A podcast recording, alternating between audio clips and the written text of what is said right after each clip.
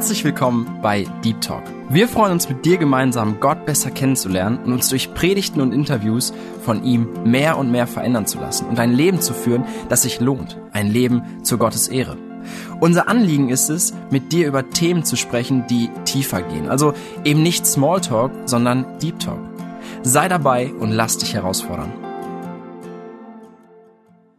Hallo lieber Zuhörer. Ich freue mich, dass du eingeschaltet hast. Mein Name ist Harry Löwen.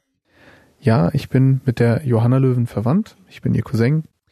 Und nachdem ich die Serie über Elisa und Elia für Radio Segenswelle für die Jugendsendung empfohlen habe, hatte ich die Gelegenheit, mal auf dem Freizeitgelände am Reiherhals Urlaub zu machen. Und da dachte ich mir, da kann man doch gleich den Redner Klaus Günschel einmal interviewen und ihn ein bisschen mehr kennenlernen.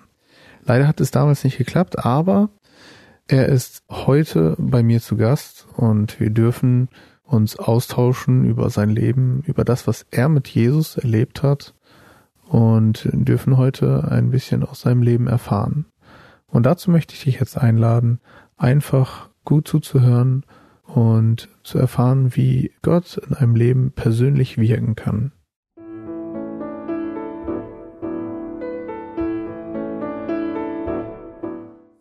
Ja, Klaus, schön, dass du dir die Zeit genommen hast, um dieses Interview mit uns zu machen. Möchtest du erst einmal ein bisschen von dir erzählen, wie es gerade deine Familiensituation und ja, was beschäftigt dich gerade zurzeit?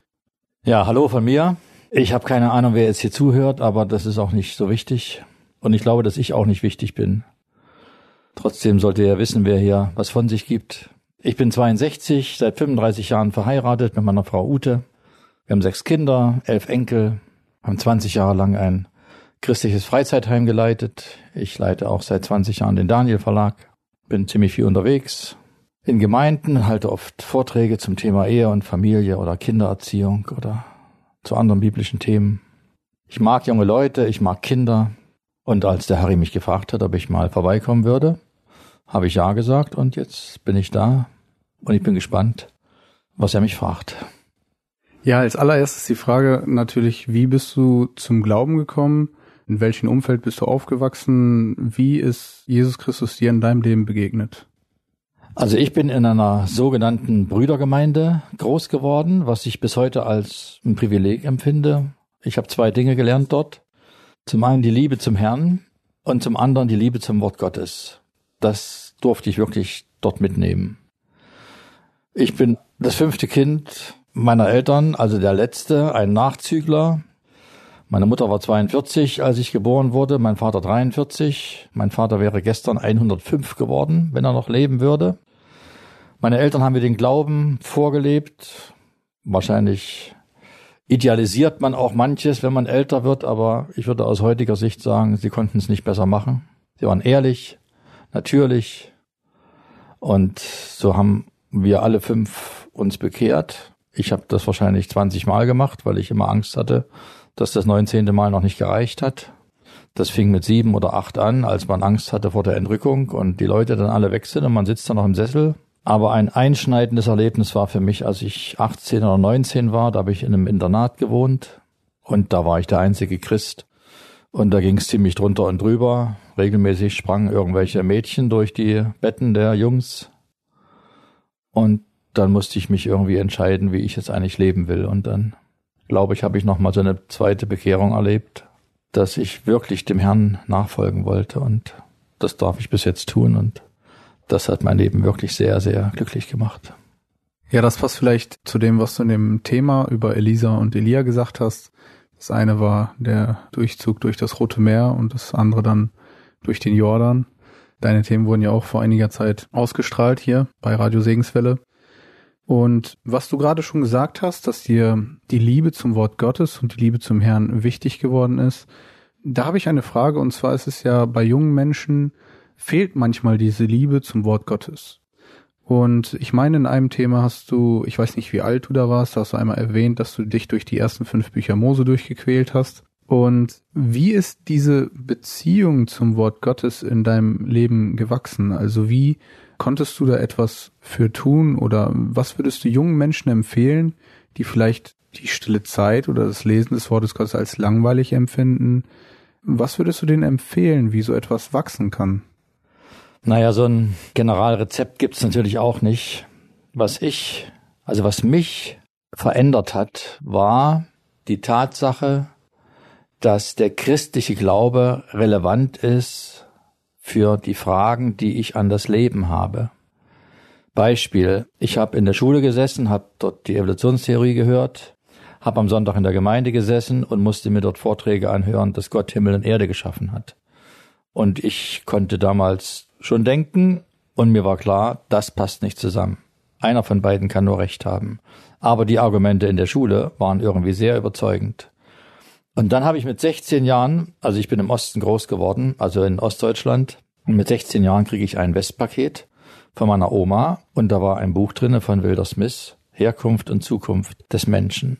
Und da habe ich zum ersten Mal ein Buch von einem Wissenschaftler in der Hand gehabt, der an die Schöpfung geglaubt hat und der Wissenschaftler war und der gesagt hat, beides ist durchaus kompatibel. Also die Evolutionstheorie ist einfach eine Lüge. Sie ist nicht bewiesen, sie ist eine Theorie und die braucht man, wenn man ohne Gott leben will. Das war der Punkt. Und dann war ich Student, ich habe damals Elektrotechnik studiert und man hat ja den Anspruch an das Leben, dass dass ich in die Gemeinde gehe und dass ich die Bibel lese und das, was ich da höre und was ich lese, das muss sich ja irgendwie in meinem Leben wiederfinden. Also entweder es ist wahr oder es ist nicht wahr. Und wenn es wahr ist, dann ist es höchst interessant. Und so war für mich der christliche Glaube nicht nur eine Sache des Sonntags, sondern ich habe an den christlichen Glauben meine ganzen Fragen gerichtet, die ich habe als Mensch. Also wo komme ich her? Wo gehe ich hin?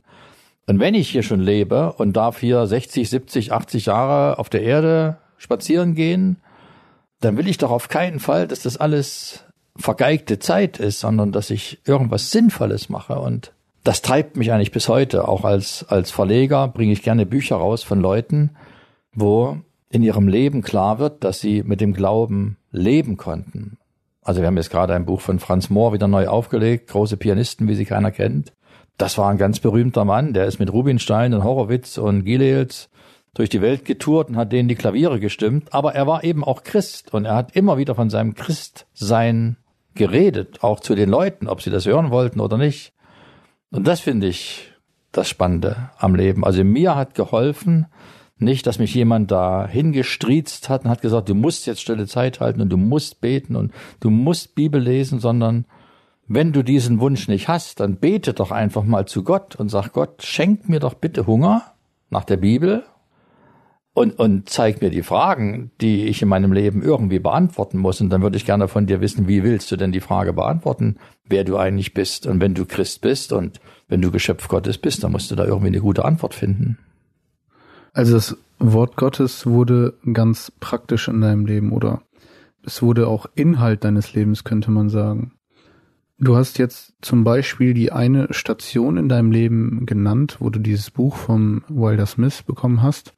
Welche Stationen gab es noch in deinem Leben, die dich wirklich ermutigt haben, dran zu bleiben? Ich denke, jeder kennt es so in seinem Leben, dass man Situationen oder Phasen hat, wo man mutlos wird, wo vielleicht mal die Freude fehlt. Und da kommen ja auch immer wieder, du sprichst auch in einem Thema darüber, dass jeder das erlebt, dass man Zweifel bekommt. Und was hat dich in solchen Situationen ermutigt, dran zu bleiben? Oder wie bist du damit umgegangen? Ja, äh, ich würde gerne zwei Begebenheiten nennen. Die eine Begebenheit war ohne Frage, dass ich heiraten konnte und Gott mir wirklich eine Frau geschenkt hat. Jetzt bin ich seit 35 Jahren verheiratet, hatte also genug Zeit, mir diese Frau anzuschauen und mit ihr zusammenzuleben. Und je länger ich mit ihr zusammenlebe, desto lieber wird mir sie. Und desto mehr komme ich zu der Überzeugung, dass das ein großes Glück für mich war, dass Gott mir diese Frau geschenkt hat. Und wenn ihr jetzt Jungs seid und ihr hört hier zu und ihr fragt euch, na ja, jetzt ist die Ute nun vergeben, da haben wir ja Pech gehabt, da kann ich euch auch nur bemitleiden, also die ist weg. Aber Gott hat für euch ja auch eine Frau oder einen Mann bereit. Und ihr dürft dafür beten. Bitte benutzt keine Dating-Plattform. äh, meldet euch nicht irgendwo im Internet an oder was weiß ich auch immer, sondern geht auf die Knie. Ihr könnt damit ruhig mit 15 anfangen und betet darum, dass Gott euch eine Frau oder einen Mann, je nachdem, was ihr seid, also ich befürworte immer Mann und Frau natürlich, an die Seite stellt. Als ich geheiratet habe, war mir das noch nicht so klar, dass das ein riesen Gnadengeschenk Gottes war. Aber ich habe das sehr bald verstanden und Gott hat uns dann wirklich als Eheleute auch gesegnet. Und das war für mich ein Beweis der Güte Gottes. In 1. Mose 50, Vers 20 steht, dass Josua zu seinen Brüdern sagt, ihr zwar, ihr hattet Böses wider mich im Sinn, aber Gott hat im Sinn, es gut zu machen. Und das gilt für dein Leben, der du jetzt hier zuhörst. Gott hat im Sinn, es gut zu machen. Gott will dir keine Knüppel zwischen die Beine schmeißen. Gott will dir nicht den Spaß nehmen. Das ist nicht so. Gott verfolgt ein gutes Ziel und das ist der erste Punkt. Der zweite Punkt ist, als ich so, weiß ich nicht, 33, 34 war, wurde ich das erste Mal von der Gemeinde eingeladen, dass ich da hinkommen sollte, um so ein Seminar zu machen. Und ich war also aufgeregt bis kurz vorm Sterben. Ich bin da mit dem Zug hingefahren, ich weiß das noch ganz genau, da war ich viel zu früh da. Und da bin ich durch einen Park gelaufen. Und da habe ich gedacht, Herr, jetzt Entrückung, das wäre perfekt. Also ich, ich halte das nicht aus. Und als ich mich auf die Parkbank setze, kriege ich eine SMS. Ich hatte damals schon ein Handy. Und in dieser SMS stand folgender Bibelvers. Psalm 138, Vers 3. An dem Tag, da ich rief, antwortetest du mir, du hast mich ermutigt, in meiner Seele war Kraft. Das hat mir ein guter Freund geschickt. Ich weiß nicht genau, ob er wusste, wie es mir gerade ging, aber der Vers hat mich so getroffen und mich so bewegt, dass Gott mich sieht, dass er sich um mich kümmert und dass er mir eine Stunde, bevor ich dieses Seminar beginnen musste, ein deutliches Zeichen gibt, und mir sagt, ich werde mit dir sein, ich werde dir Kraft geben. Und wenn Gott uns die Kraft nicht gibt, dann können wir ja nichts tun. Wir sind ja arme Würstchen. Also in Johannes 15, Vers 5 steht, ohne mich könnt ihr nichts tun. Das ist, das ist eine ganz elende Situation als Prediger, irgendwo hinzugehen und zu denken, ich fahre jetzt zwar dahin, aber ich kann es nicht. Ich kann es wirklich nicht. Und das ist meine tiefe Überzeugung. Wenn Gott uns nicht helfen würde, würden wir da voll die Pleite erleben. Und das ist der zweite Punkt, der mich seitdem irgendwie wirklich total glücklich macht, dass Gott, dass Gott mit seiner Kraft, mit seiner Allmacht, mit seiner Güte an unserer Seite ist und mitgeht und uns hilft. Das, das macht mich bis heute sehr glücklich. Das passt vielleicht zu dem, was du in dem Thema meintest, bei Elisa mit Gilgal, das Fleisch nützt nichts. Ich kenne das aus meinem persönlichen Leben so, dass man das vielleicht in der Theorie auch oft hört und das auch möchte, aber dass man nicht genau versteht, was ist das jetzt? Ist das jetzt meine eigene Kraft oder ist das jetzt von Gott? Und dass man sich manchmal fragt, so, ja, wie kann ich denn aus Gottes Kraft leben? Wie sieht das Ganze praktisch aus? Wie kann ich diese Wahrheit in meinem Leben verinnerlichen? Und ich denke, da braucht es vielleicht solche Situationen, wie du gerade beschrieben hast, dass man einfach von Gott dahin geführt wird, dass man merkt, okay, ich kann hier jetzt nichts ausrichten. Gerade eben hast du auch darüber geredet, dass man Gott um Hunger bitten sollte. Und da habe ich mir vor einiger Zeit auch über das Thema Gedanken gemacht, flehen. Also wir sollen ja auch Gott um Dinge anflehen. Und da habe ich gemerkt, dass wir als jüngere Menschen solche Situationen eigentlich gar nicht mehr praktisch im Leben haben, dass man wirklich um etwas fleht, dass man etwas unbedingt von jemand anderen haben möchte. Und da habe ich mir auch häufiger mal die Frage gestellt, wie sieht das eigentlich in meiner persönlichen Beziehung zu meinem Herrn aus? Wie, ja, wie kann ich richtig flehen? Wie kann ich das richtig verstehen, dass ich diese Abhängigkeit von Gott brauche? Also flehen werden wir nur, wenn wir Leidensdruck haben. Den haben wir leider nicht so viel. Aber Gott kann in unserem Leben dafür sorgen, dass wir den kriegen. Jetzt haben wir meistens Horror davor zu leiden, das wollen wir nicht. Aber ich kann mir nicht vorstellen, dass, dass du anfängst, die Bibel zu studieren oder Dinge aufzugeben in deinem Leben oder grundlegend etwas zu ändern, wenn du nicht Druck bekommst. Es klingt jetzt so eine, wie so eine wüste Drohung, ja. Aber ich weiß nicht. Das kannst du dich ja mal selber fragen, der du jetzt gerade zuhörst. Hast du dich denn jemals gefleht oder hast du schon mal geweint, weil dir irgendetwas nicht gelungen ist, weil du versagt hast, weil du irgendwas nicht auf die Reihe kriegst? Oder hast du in deinem Leben mordsmäßigen Druck bekommen? Es gibt ja einen Vers in Philippa 4, da steht, sondern in allem lasst durch Gebet und Flehen mit Danksagung eure Anliegen vor Gott kund werden. Und der Friede Gottes, der allen Verstand übersteigt, wird eure Herzen und euren Sinn bewahren in Christus Jesus. Ja, da kommt Flehen vor. Also Paulus sagt in dem Brief an die Philipper, das ist eigentlich eine christliche Grundausstattung, Gebet und Flehen. Also ich bin eher so ein Sonnenscheintyp, bin auch irgendwie eher optimistisch statt pessimistisch und ich habe viel Gutes erlebt im Leben. Aber ich erinnere mich an eine Sache, wo ich sehr gefleht habe, und das war, als meine Frau mit unserem sechsten Kind schwanger war. Da kriegte ich plötzlich so einen Anfall, dass ich dachte, okay, wir haben jetzt fünf gesunde Kinder und die sind wirklich alle extrem originell gewesen und ich liebe sie einfach. Und dann habe ich die Statistik bemüht. Ich bin auch so ein analytischer Mensch.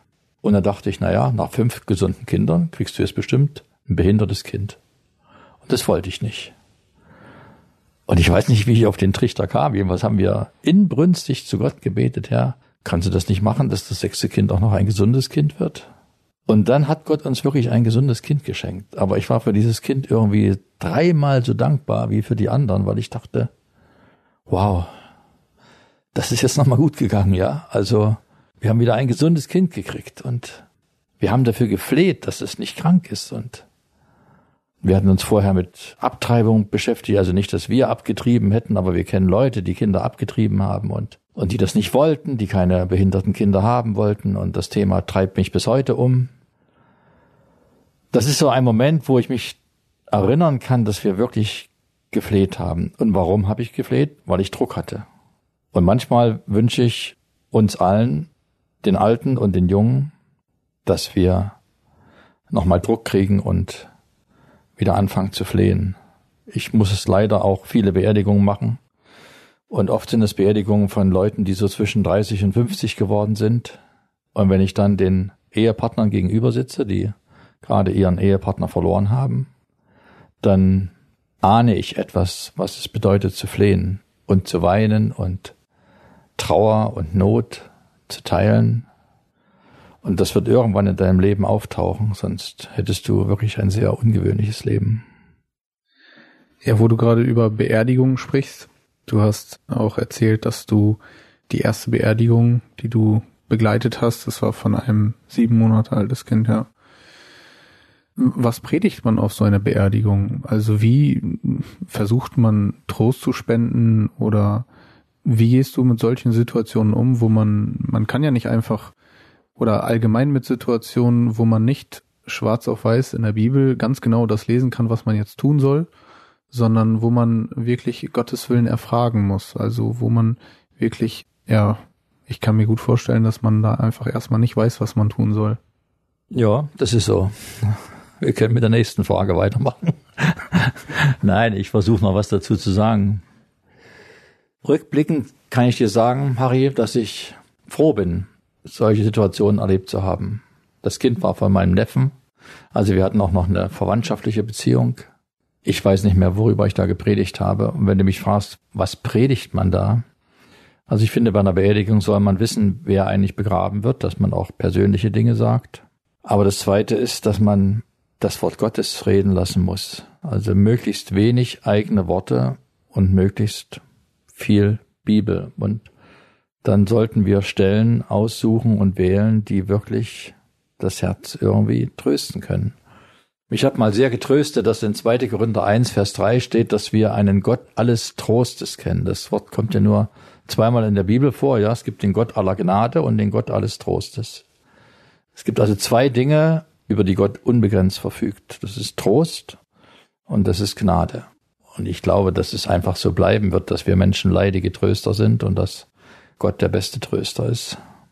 Das heißt also, wir müssen dafür beten, dass ein Wort Gottes den Menschen trifft und ihm hilft. Was ich sehr tröstlich finde, ist ein Vers aus Johannes 13, was ich tue, weißt du jetzt nicht, du wirst es aber hernach verstehen. Das ist so ein, zumindest eine Information, die Gott mir gibt, wo er mir erklärt, dass es so ist, dass ich Dinge nicht verstehe, die er jetzt tut. Wir wollen das ja verstehen, aber wir können es nicht verstehen. Und wir müssen uns damit einfach zufrieden geben. Es gibt immer noch Vorhänge in unserem Leben, hinter die wir nicht schauen können. Und deswegen mutet uns das Gott zu, dass mit mir Dinge passieren oder dass ich Dinge erleben werde, die ich nicht verstehen kann. Aber Gott sagt, es kommt der Augenblick, wo ich sie dir erklären werde. Und da steht im Griechischen das Wort für erkennen, was wir sogar für Geschlechtsverkehr benutzen. Ja, also dieses totale Einssein, sagt er. Und für mich bedeutet das, dass Gott eigentlich sagt, also irgendwann nehme ich dich in den Arm und ich drücke dich ganz doll und dann flüstere ich dir in das Ohr die Lösung des Rätsels. Und weil es diesen Augenblick geben wird, bin ich froh, dass Gott mir für die Zeit hier in meinem Leben die Kraft gibt, diese Spannung zu ertragen. Und diese Spannung wird mir zum Segen sein. Wie auch immer. Ich, ich weiß es nicht, aber das Leiden wird uns immer formen. Da bin ich überzeugt von. Häufig ist es ja auch so, dass man andere Fragen in seinem Leben hat. Ob es jetzt Berufswahl ist, du hast vorhin schon Partnerwahl angesprochen. Kannst du vielleicht aus deinem Leben berichten, wo du wo du wirklich um Gottes Willen gefragt hast, wie du Gottes Führung erlebt hast, dass er vielleicht Türen geöffnet oder Türen geschlossen hat, wo du vielleicht ganz praktisch erlebt hast, wo du erstmal Dinge nicht verstanden hast, aber vielleicht hier auf der Erde teilweise schon verstanden hast. Ja, ich, natürlich gibt es ganz viele Sachen, die ich inzwischen erlebt habe, dafür bin ich alt genug. Aber ich weiß nicht, ob das den Zuhörern hier weiterhilft, wenn ich jetzt so Geschichten aus meinem Leben erzähle. Mir hat mal ein Wort geholfen von Spörtchen, wenn Gottes Wille unserer Wille wird, dann lässt Gott uns unseren Willen. Also es ist gut, wenn wir, wenn wir regelmäßigen Kontakt mit Gott haben, wenn wir wirklich mit ihm reden, wenn wir zu ihm beten, wenn wir ihm Fragen stellen, wenn wir sein Wort lesen und einfach auch mal gespannt sind, was, was Gott zu uns sagt. Und durch das Lesen der Bibel sind meine meisten Fragen beantwortet worden. Wirklich. Auch in auch in Situationen, wo man auf eine Antwort gewartet hat. Also man kann sich ja ruhig angewöhnen, dass man einmal im Jahr seine Bibel durchliest und dann wird man immer wieder an Stellen kommen, wo man denkt, da, tatsächlich, also das ist doch die Antwort auf meine Frage. Ich entsinne mich noch, wie ich mal im VW-Bus saß, hinter mir meine sechs Erbschleicher und die machten da ein Gedöns und ein Gebrüll und plötzlich brüllte einer von hinten, Papa, erklär uns mal, woher Kriege kommen. Na, ich sag, das sind ja die Fragen, die man einfach mal im Zwischendurch beantwortet. Und dann dachte ich, ja, was sage ich denn jetzt meinen Kindern, woher kommen denn Kriege? Und abends sitze ich an meinem Schreibtisch, lese die Bibel, komme nach Jakobus 4 und da steht in Jakobus 4, woher kommen Kriege und Streitigkeiten unter euch? Und dann gibt Gott direkt die Antwort danach. Da habe ich sie alle aus dem Bett geholt, sage hier, Freunde, Frage von vorhin, hier ist die Antwort. Also natürlich muss man seinen Kindern die Bibel irgendwie erklären, ein bisschen kindgerecht, damit die das kapieren. Aber die Kinder haben an dem Abend kapiert, dass der Streit, der im Moment im Kinderzimmer stattfindet, dass das die kleine Variante ist von dem Ukraine-Krieg. Dass das in ihrem Herzen wohnt, dass es sie es einfach lieben, einander zu ärgern, die Legosteine wegzunehmen, dem anderen das Matchbox-Auto auf den Kopf zu hauen. Also das ist, das ist in uns drinne. Warum gibt es Streitigkeiten? Weil das in unserem Herzen ist. Oh, stimmt, haben sie gesagt. Das haben wir schon mal erlebt. Einfach beantwortet. Wir haben Fragen, Gott gibt uns die Antwort darauf. Das hat mir am meisten geholfen, dass man die Bibel bemüht, um dann gute Entscheidungen zu treffen. Und was ich vorhin gesagt habe zum Thema Abtreibung in Deutschland oder überhaupt weltweit, da hat mir mal ein Vers wirklich die, die Seelenruhe genommen, den ich euch jetzt gerne mal vorlesen möchte. Und zwar steht der in Sprüche 30, Vers 31, Vers 8. Tue deinen Mund auf für den Stummen, für die Rechtssache aller Unglücklichen. Da steht bei mir in der Fußnote aller Kinder des Dahinschwindens. Tue deinen Mund auf, richte gerecht und schaffe Recht dem Elenden und dem Dürftigen. Und jetzt frage ich dich mal hier am Radio, Segenswelle. Du liest heute Abend Sprüche 31, Vers 8 und 9. Was willst du Gott denn sagen? Wenn Gott zu dir sagt, mach bitte deinen Mund auf. In Deutschland werden 100.000 Kinder getötet. Offiziell. Dunkelziffer wahrscheinlich das Dreifache. Du liest deine Bibel und du fragst Gott, was soll ich denn tun? Was ist dein Wille? Und ich kann dir nur empfehlen, sag es nicht zu laut und nicht zu oft. Gott wird dir sagen, was du zu tun hast. Warum machen wir in unserem christlichen Lager nicht den Mund auf? Ich meine damit nicht, dass wir irgendwo uns vor einer Abtreibungspraxis kleben oder irgendwie auf die Straße gehen und da wie wild demonstrieren. Aber vielleicht wäre es ja mal nett, wenn wir schon so viele Häuser bauen, dass wir mal ein Haus bauen, wo wir schwangere Frauen aufnehmen, damit die ihre Kinder in Ruhe austragen können. Also die Bibel ist auch voller Tellerminen. Da musst du sehr vorsichtig drüber laufen, weil Gott redet sehr deutlich. Und mich lässt es seit 20 Jahren nicht in Ruhe, dass wir, dass ich in einem Land lebe, wo ich damit leben muss, dass alle vier Minuten ein Kind stirbt. Also am Ende läuft alles auf eine lebendige Beziehung aus mit Gott und mit seinem Wort. Da lerne ich seinen Willen kennen und da erfahre ich Weisung für mein Leben. Du hast unter anderem auch über eine Beziehung geredet zwischen Elisa und Elia. Also meintest auch in den Themen gute Beziehungen zum gleichen Geschlecht zu haben wo man wirklich sich gegenseitig auch stärken kann. Wie entsteht so eine Freundschaft, dass man oder wie kann man so eine Freundschaft fördern, dass man wirklich geistlich zusammen wächst und nicht einfach nur Spaß miteinander hat? Na, damit eröffnen wir jetzt ein Themenfeld, wo man wahrscheinlich ein paar Stunden braucht. Aber ich versuche das mal ein bisschen runterzubrechen. An Elia und Elisa kann man lernen, a, dass es überhaupt möglich ist, dass ein Alter und ein Junger eine gute, fruchtbringende Beziehung haben. Und ich würde als erstes sagen, dass es gut ist, dass man einander ernst nimmt. Also ich muss lernen, dass die Generation, die nach mir kommt, begabt ist und in der Lage ist, die Dinge mindestens so gut zu machen, wie ich sie tue solange wie ich denke, wenn ich mal alt werde, dann geht die ganze Sache den Bach runter, weil ja die Jungen nicht mehr so gut drauf sind, dann das ist ein Trugschluss. Und das ist die Gefahr von uns Alten, dass wir jungen Leuten nicht zutrauen. Und da ist es mein Appell an die Alten, nimm dir doch junge Leute an die Hand und übertrage ihnen Aufgaben, lass sie an deinem Leben teilhaben und hab Vertrauen, dass sie Dinge gut machen werden auch wenn sie es anders machen. Ich habe jetzt vor einem Jahr unser christliches Freizeitgelände übergeben an, an die nächste Generation. Und ich bin ja erst 62 und ich wurde oft gefragt, wieso machst du das denn jetzt schon? Und ja, das ganze Gelände lebt doch mit dir und es geht doch gar nicht, wenn du da weggehst. Und ich habe mich wirklich drei Jahre lang gedanklich mit diesem Schritt vorher vertraut gemacht und mir immer wieder klar gemacht, es ist nicht wahr, dass der Reiherhals mit Klaus Günschel lebt und stirbt, sondern ich werde gehen können und es kommt die nächste Generation.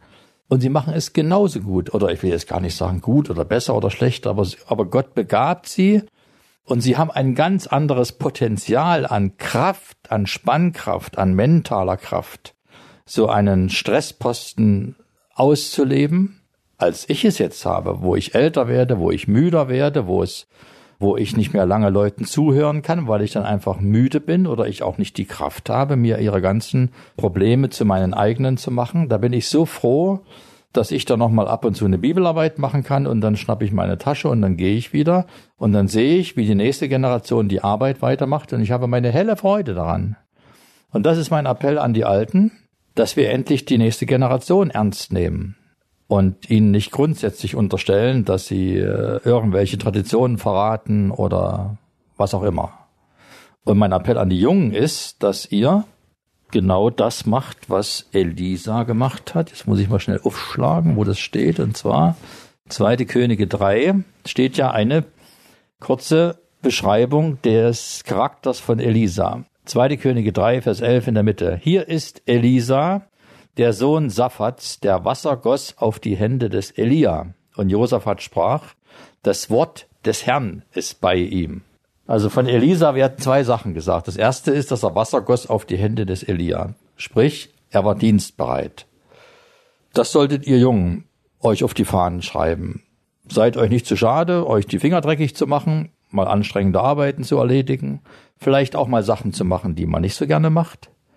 Dass man einfach dient und dienstbereit ist. Und das zweite Kennzeichen von Elisa ist, das finde ich so genial, das Wort Gottes ist bei ihm. Das heißt, wenn du den getroffen hast, hatte der nicht immer sein Handy bei sich, sondern seine Bibel.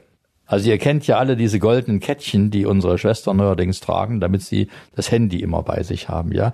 Da dachte ich, das ist so ein Utensil, was eigentlich die Sache auf den Kopf stellt. Also ich treffe irgendwo eine Schwester, also ich weiß nicht, wie das in euren Gemeinden ist, aber mir ist das jetzt oft aufgefallen unter Christen, das gehört jetzt, das kannst du auf jedem Flohmarkt kaufen, das gehört zur Ausstattung, weil, weil Frauen nicht wissen, wo sie ihr Handy hinstecken sollen, haben keine Hosentasche oder was weiß ich, haben sie so eine Kette und eine Tasche, das Handy drin. Das heißt, ich treffe Ursula oder Olga oder wen auch immer und ich weiß genau, da ist Olga, das Handy ist bei ihr. Aber wir wissen natürlich, wir können auf das Handy gut und gerne verzichten. Bei Elisa, der hatte so eine goldene Kette und eine Tasche und war seine Bibel drin. Und der Josaphat, der König, sagt, ey, du kannst den Elisa treffen, Tag oder Nacht. Der Junge hat seine Bibel bei sich. Und das ist natürlich nicht buchstäblich so gemeint, sondern es ist gemeint, der Mann trägt das Wort Gottes in seinem Herzen. Und es wäre doch genial, wenn jemand dich trifft und er trifft dich deshalb, weil er weiß, der Harry oder wer auch immer, das ist ein Typ, der hat die Bibel bei sich. Wenn ich den jetzt was frage, dann kriege ich von dem eine Antwort aus der Bibel. Und dazu musst du die Bibel kennen. Ansonsten Fehlanzeige. Ja, das hört sich plausibel an auf jeden Fall. Und auch sehr schön, wie uns Gott in der Bibel Vorbilder gibt, wo man häufig manchmal einfach drüber wegliest, wo man einfach nur steht vielleicht in einem Vers und man könnte sich Gedanken machen und es erahnen, wie du das so schön beschrieben hast, aber dass man da manchmal einfach drüber wegliest. Jetzt hast du schon etwas über den Reiherhals gesagt, über das Freizeitgelände. Wie seid ihr denn überhaupt zu der Arbeit gekommen mit diesem Freizeitgelände? Ist ja auch ein ziemlich schöner Platz. Wir waren einmal dort und ist ja wahrscheinlich auch nicht so einfach, so einen Platz zu bekommen. Wie hat Gott euch da hingeführt? Also der Ausdruck ziemlich schöner Platz ist weit untertrieben. Es ist einfach ein wunderschöner Platz. Also wir haben schon vor unserer Hochzeit Kinder- und Jugendarbeit gemacht. Meine Frau in ihrem Bereich, ich in meinem Bereich. Dann haben wir geheiratet, haben die Arbeit weitergemacht, haben dann angefangen mit Eheabenden, haben dann Familienfreizeiten initiiert. Das hat uns einfach viel Freude gemacht und uns war auch klar, dass das unsere Aufgabe ist. Und der Traum war es natürlich immer, ein eigenes Gelände zu haben. Zu Ostzeiten, also vor der Wende, haben wir oft Heime angemietet von anderen Kirchen, um dann da Freizeiten durchzuführen. Und irgendwann sind wir in Mecklenburg gelandet. Meine Frau stammt auch von dort oben und haben dort ein wirklich völlig verranstes Gelände angemietet, um dann eine Familienfreizeit zu machen. Und dann trafen wir den Bürgermeister vom Dorf und der sagte, hier ist eine Halbinsel, die ist gerade leer, äh, kaufen Sie sich die doch und dann gehen Sie doch dahin. Der meinte das wahrscheinlich als Witz oder so, keine Ahnung. Jedenfalls haben wir uns das Exposé besorgt und das ist jetzt auch eine lange Geschichte, die ich jetzt nicht so schnell erzählen kann, aber Gott hat jedenfalls eingegriffen. Wir haben dann die Summe gesehen, das ist eine Halbinsel von 20.000 Quadratmetern und das war unbezahlbar. Wir haben das gleich wieder ad acta gelegt. Aber meine Frau, die sagte zu mir, nee, Klaus, das ist eigentlich genau das, was wir brauchen, um eine christliche Freizeitarbeit zu machen. Lass uns doch dafür beten. Und das ist mir leider schon oft passiert, dass ich immer auf dem falschen Fuß erwischt wurde. Entweder meine Frau kam zu mir und sagte, lass uns doch dafür beten, oder meine Kinder kamen sogar zu mir und sagten, also wenn dir der Mut fehlt zu beten, dann beten wir wenigstens. Das ist immer sehr peinlich, aber das kommt vor.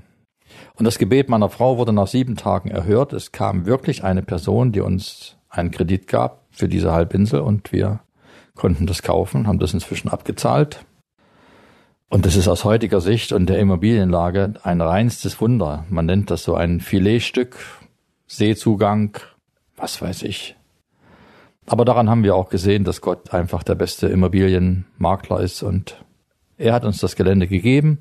Wir konnten dann ganz viel ausbauen und neu bauen, sodass dort jetzt 50 Betten stehen, die für Gäste da sind und können das Jahr über Freizeiten machen, die immer mehr werden und wo wir wirklich Gottes Segen erlebt haben, dass Menschen das Gelände verlassen und sie uns bezeugt haben, dass sie von Gott gesegnet wurden. Und das ist weit mehr als warm geduscht oder schön gebadet oder gutes Essen bekommen, sondern dass Gott seinen Segen mit diesem Gelände verbindet. Das ist und bleibt mein Gebet, bis ich hier den letzten Atemzug erlebe. Ja, an dieser Stelle möchte ich dich Zuhörer auch dazu ermutigen, wenn du wirklich Tiefe im Wort Gottes erleben möchtest und wenn du da auch gute Gemeinschaft haben möchtest Auf der Internetseite kann man sich auch zu diesen Freizeiten anmelden. Das kann man übrigens auch in Shoppen, Freizeithaus shoppen.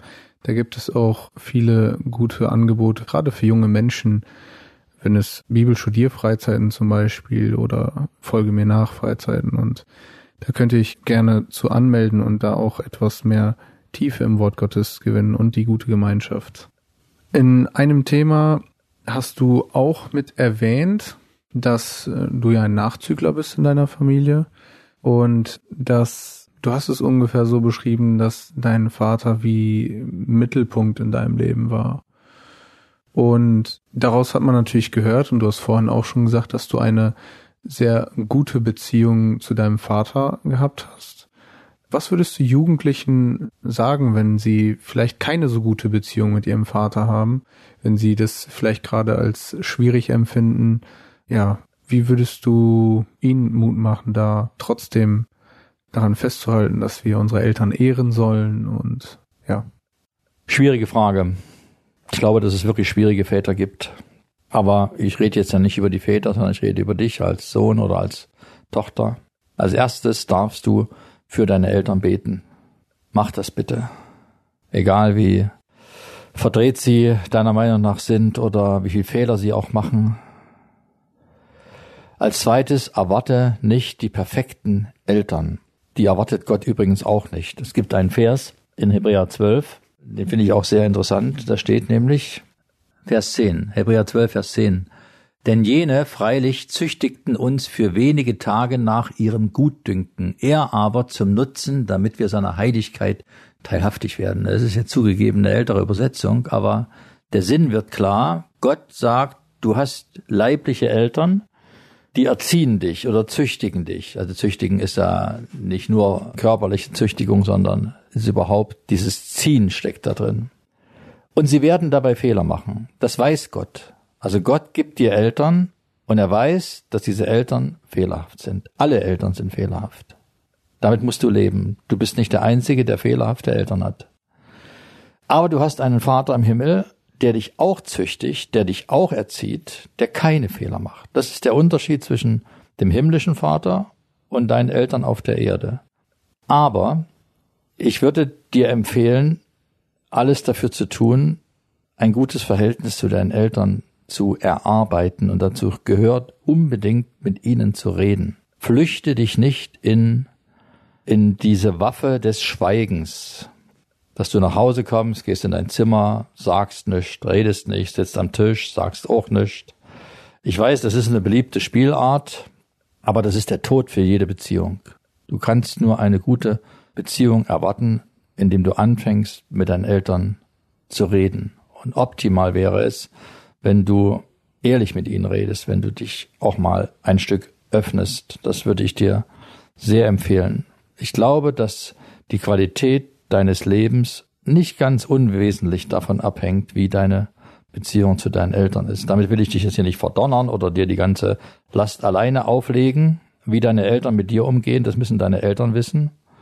Und das sage ich Ihnen mal, wenn ich Sie treffe. Aber wenn ich dich jetzt gerade hier vor der Flinte habe, dann würde ich dir sagen, bete für sie, rede mit ihnen. Ja, ich bin ja auch noch nicht so alt und das, was mir im Leben häufiger passiert ist, ist, dass ich, als ich angefangen habe, die Bibel etwas gründlicher zu lesen oder mir auch andere Themen und Predigten anzuhören, dass man manchmal so den Eindruck hat, ja, das, was die Alten sagen, ist gut, aber irgendwie so ganz passt das ja doch nicht und schnell kommt der Stolz hoch. Dass man denkt, man ist jetzt was Besseres, man hat eine bessere Erkenntnis, bis Gott einem dann wieder klar machen muss, dass dem nicht so ist und dass Gott mit jedem Menschen seinen eigenen Weg hat. Aber wie, wie können wir da achtsamer sein, dass wir nicht stolz werden, dass wir, dass wir da richtig auf dem Boden bleiben? Manchmal erkennt man den Stolz ja auch gar nicht selbst und meint, man ist auf einem guten Weg, aber irgendwo treibt einem doch der Stolz und man meint irgendwo, man ist jetzt etwas Besseres geworden. Die Frage nach dem Stolz, die kann man eigentlich ziemlich einfach beantworten. Es gibt, das ist mir jetzt die Woche, wir hatten eine Bibelstunde noch am Mittwoch bei uns zu Hause in der Gemeinde. Und da ist mir das nochmal klar geworden, dass es ein Prinzip bei Gott gibt. Und dieses Prinzip lautet, Gott widersteht dem Hochmütigen, dem Demütigen aber gibt er Gnade. Und wenn man die Bibel liest, dann merkt man an so vielen Geschichten, dass sobald ein Mensch stolz wird, dass er gegen die Wand läuft bei Gott. Klassisches Beispiel, Daniel 4, Nebukadnezar. Dieser arme Mensch sagt in Daniel 4 Folgendes. Und das ist, das kann man heute in jeder Bundestagsdebatte hören. Ist das nicht das große Babel, das ich zum königlichen Wohnsitz erbaut habe durch die Stärke meiner Macht und zu Ehren meiner Herrlichkeit? Und immer wenn so eine Sätze gesagt werden, so, dass wir die Größten sind, dass wir das alles wunderbar hingekriegt haben, dann kommt sofort die Antwort von Gott und die lautet, noch war das Wort im Mund des Königs, da kam eine Stimme vom Himmel herab, dir, König Nebukadnezar, wird gesagt, das Königtum ist von dir gewichen. Und das wird Gott mit den Leuten, die heute so stolz sind und die heute Könige sind, mit ihnen wird er genauso verfahren. Er wird keinen Unterschied machen. Also das kann man sich erstmal gut merken, dass es bekloppt ist, wenn man stolz ist. Aber jetzt lebt ihr ja in einer Welt, die von Likes lebt. Du machst irgendwas, du knallst das Bild bei Instagram rein und du hoffst, dass du mindestens 220 Likes kriegst. Und so geht das ganze Leben weiter. Jeden Tag. Dieses Gieren nach Anerkennung. Was so ein Wegbereiter ist, dass man irgendwann stolz wird, dass man denkt, ich bin ein bisschen besser als die anderen. Und das ist einfach dumm. Und deswegen nimmt der Salomo seinen Sohn in Sprüche 3, Vers 6, und er sagt zu ihm, sei nicht weise in deinen Augen. Und diesen Vers schreibt ihr heute Abend bitte alle zehnmal ab und heftet ihn an den Spiegel im Badschrank. Sei nicht weise in deinen Augen. Oder einfach übersetzt, du kannst es nicht. Oder noch besser, ich bin unwichtig. Also Salomo sagt seinem Sohn, komm niemals auf den Trichter, dass du denkst, du bist besser als andere. Oder dass du vielleicht noch denkst, du bist gescheiter als Gott. Das ist ein Irrtum. Aber du bist es wirklich nicht. Und nichts macht uns in den Augen Gottes schöner und annehmbarer, als wenn wir bescheiden sind, wenn wir mal ein bisschen den Fuß vom Gas nehmen. Wenn wir nicht ständig über uns reden und uns irgendwie groß machen, sondern auch mal damit leben können, dass nicht alle Leute wissen, was wir für ein toller Hecht sind. Das kann ich dir nur empfehlen. Gott wird zu seiner Zeit alles ans Licht bringen, was du für ihn getan hast. Das musst du jetzt nicht auf allen Internetseiten rausposaunen. Das muss nicht jeder wissen. Wer sich selbst erniedrigt, den wird Gott erhöhen. Aber wer sich selbst erhöht, dem wird Gott erniedrigen. Und das ist meistens sehr demütigend, wenn Gott uns erniedrigt. So wie das dann bei Nebukadnezar passiert ist, dass er sich aufgeführt hat wie ein Tier. Und übrigens in Daniel 4, Vers 34 kommt dem Nebukadnezar sein Verstand wieder, als er seine Augen zum Himmel aufhebt. Also erst wenn du deine Beziehung zu Gott in Ordnung bringst, alles im richtigen Licht siehst, dann wird Gott dir auch deinen Verstand wiedergeben. Und solange wie du das nicht tust, wird Gott dir auch deinen Verstand nehmen, genauso wie er dem Nebukadnezar seinen Verstand genommen hat und genauso wie er heute Leuten in der Regierung den Verstand nimmt, wenn sie sich von ihm abwenden. Wie kann man denn auf die Idee kommen, die Zweigeschlechtlichkeit per Gerichtsbeschluss zum Beispiel verbieten zu lassen in Deutschland? Das ist einfach dumm. Also das kann man ja fast nur mit Humor ertragen, aber das ist von Leuten passiert, denen Gott den Verstand genommen hat. Und das ist eine Art der Bestrafung, die, die ist schrecklich. Und solange wie die nicht ihre Augen zum Himmel aufheben und ihre Beziehung zu Gott in Ordnung bringen, werden sie Dinge tun, die ohne Verstand sind. Das ist ein Gericht für unser Land. Ja, du hast gerade die digitalen Medien auch erwähnt. Du hast ja wahrscheinlich kennst du noch die Zeit, wo es das Ganze nicht gab. Du hast gerade einmal erwähnt, wo du auf der Parkbank saßt, dass du da schon ein Handy hattest. Und du hast den ganzen Wandel mitbekommen von keinem Handy zu einem ganzen Computer in der Tasche. Wie würdest du das in dem Leben eines Christen einordnen? Das Thema Medien und welche Chancen, welche Gefahren, ich meine, dass wir jetzt übers Radio dieses Interview hören können, ist ja auch eine Chance, ist ja was Positives, ist ja was Gutes. Viele Menschen können dabei zuhören, die möchten. Und dass man sich zum Beispiel über das Internet bei den Freizeiten anmelden kann, ist ja auch eine positive Sache, wird man jetzt nicht alles verteufeln. Aber wie ordnest du das ein, vielleicht gerade auch bei jungen Menschen? Naja, ich rede ja als Alter darüber, deswegen wird das wahrscheinlich ein mitleidiges Lächeln von euch hervorrufen. Also ich bin weg von dem Trip, dass ich sage, alles schlecht, Handy weg, 20 Zentimeter neben mir liegt mein Handy. Also das ist vorbei. Aber wenn ich mal mit ein bisschen Abstand mir die ganze mediale Entwicklung zu Gemüte führe, dann würde ich schon sagen, dass uns die Medien, die wir heute verfügbar haben, mehr zum Schaden sind als zum Nutzen. Das glaube ich wohl. Aber ich kann es nicht verhindern. Jetzt bin ich Verleger, ich bringe Bücher raus und ich möchte gerne, dass du mit deinen 17 oder 22 Lenzen ein Buch liest. Und ich weiß, du wirst es nicht tun, weil du liest einfach nicht mehr. Was soll ich machen? Also, ich programmiere eine App. Jetzt sitze ich mit jungen Leuten zusammen und älteren und wir haben eine App gemacht, die heißt Startblock, Schleichwerbung, Vorsicht. Und, und diese App soll dazu dienen, dass du vom Handy wieder zur Bibel kommst. Das heißt, du kannst Bibelkurse machen am Handy, aber du musst zu diesen Bibelkursen deine Bibel aufschlagen. Das heißt, mir ist auch klar, wenn ich mit jungen Leuten kommunizieren will, muss ich über das Handy gehen. Sie starren es ja fünf Stunden am Tag an. Also, wie soll ich mit dir in Kontakt kommen? Ich gehe über das Handy. Ja, das mache ich. Aber ich weiß auch, dass die sogenannte Medienkompetenz, von der wir immer reden, von der sind wir meilenweit entfernt. Du hängst auch länger am Handy, als du eigentlich willst. Und ich hänge auch länger am Handy, als ich eigentlich will. Und wir Alten haben damit ein Riesenproblem. Und da müssen wir ehrlich zu, zueinander sein und uns überlegen, wie wollen wir das eigentlich hinkriegen? Schaffen wir es zum Beispiel, dass wir uns irgendwelche Regeln auferlegen? Zum Beispiel das berühmte Brett im Flur. Du, du, du baust ein Haus, ihr baut ja alle gerne Häuser und wenn du dein Haus gebaut hast, meine Empfehlung, bringe ein Brett an, nicht da, wo du den Schlüssel hinlegst und den Hut ablegst, sondern wo du prinzipiell dein Handy ablegst. Und wenn du ins Wohnzimmer gehst, ins Schlafzimmer gehst oder in die Küche gehst, bist du für deine Familie da und du starrst nicht ständig da drauf und bist überhaupt nicht gesprächsbereit. Das wäre zum Beispiel irgendwie eine Möglichkeit, handyfreie Zonen in deinem Haus einzurichten oder damit überhaupt Kommunikation möglich wird.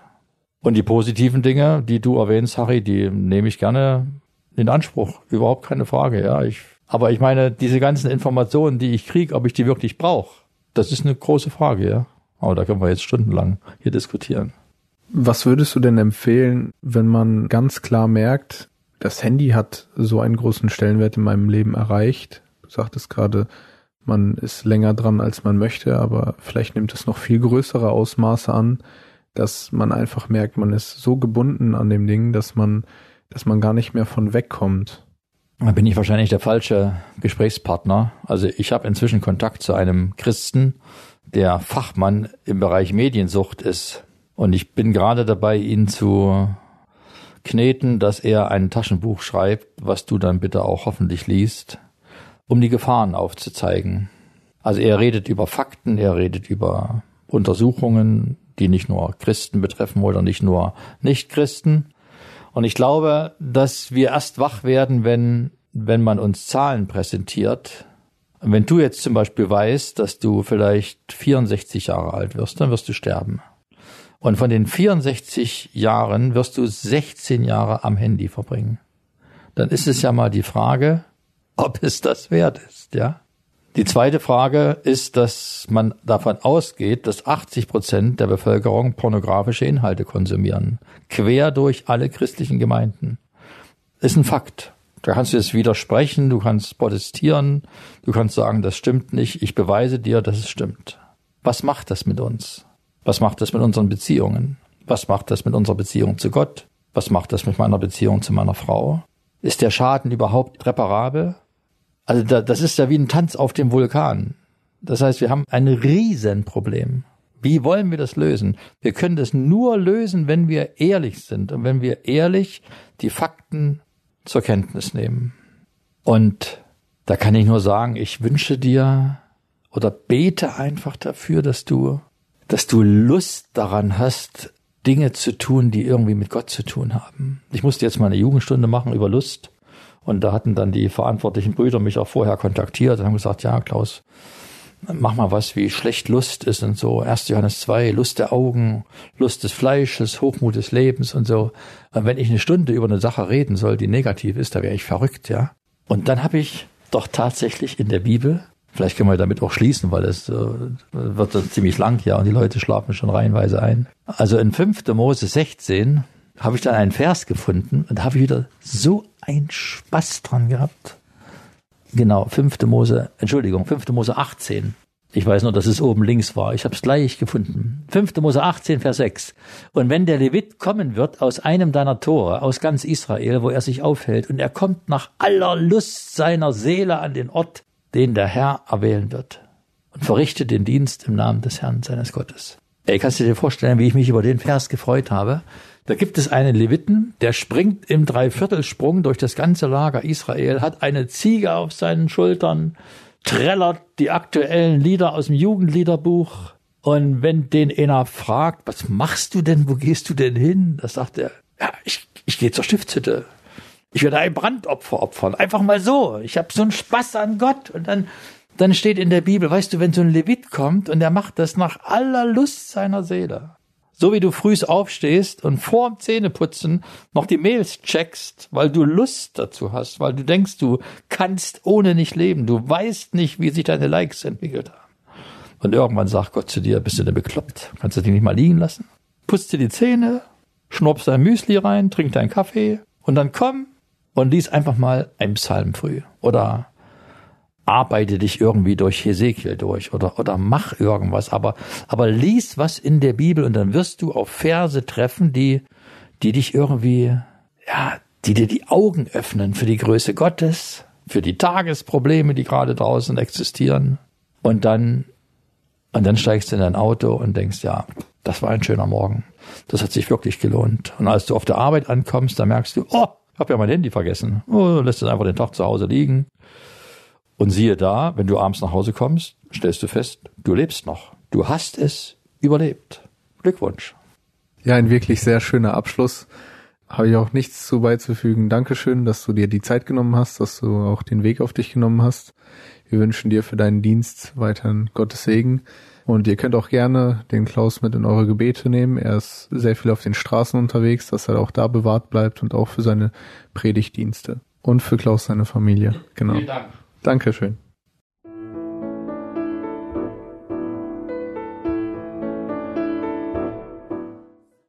Das war das Interview mit Klaus Günschel. Und wenn du es nicht schon selbst bemerkt hast, möchte ich dich auf eine Sache aufmerksam machen.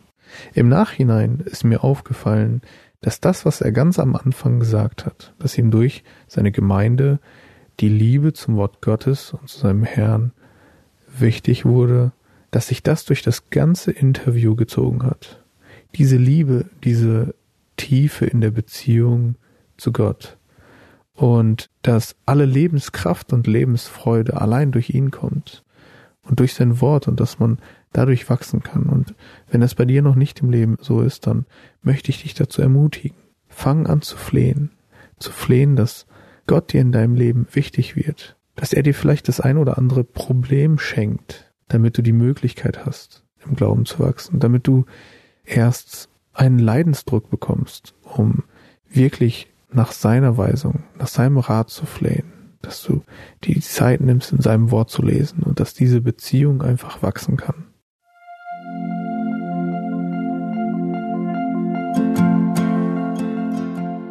Schön, dass du heute dabei warst. Wenn es für dich ein Segen war und du etwas mitnehmen konntest, dann teile Deep Talk gerne mit deinen Freunden und fühle dich frei, auch uns ein Feedback zu schreiben. Wir würden uns da sehr darüber freuen. Wenn du heute zum ersten Mal dabei warst oder eine Sendung verpasst hast, kannst du alle vorherigen Sendungen auf Spotify oder auf Soundcloud finden. Mehr Infos über Deep Talk oder Segenswelle allgemein findest du auf www.segenswelle.de oder auf unserem Instagram-Feed, auch unter Segenswelle zu finden. Falls du Fragen und Anregungen, zum Beispiel Themenvorschläge hast, schreib uns gerne. Wir wünschen dir noch eine gesegnete Woche mit den Worten aus Kolosser 3, Vers 17. Und was immer ihr tut, in Wort oder Werk, das tut alles im Namen des Herrn Jesus und dankt Gott dem Vater durch ihn.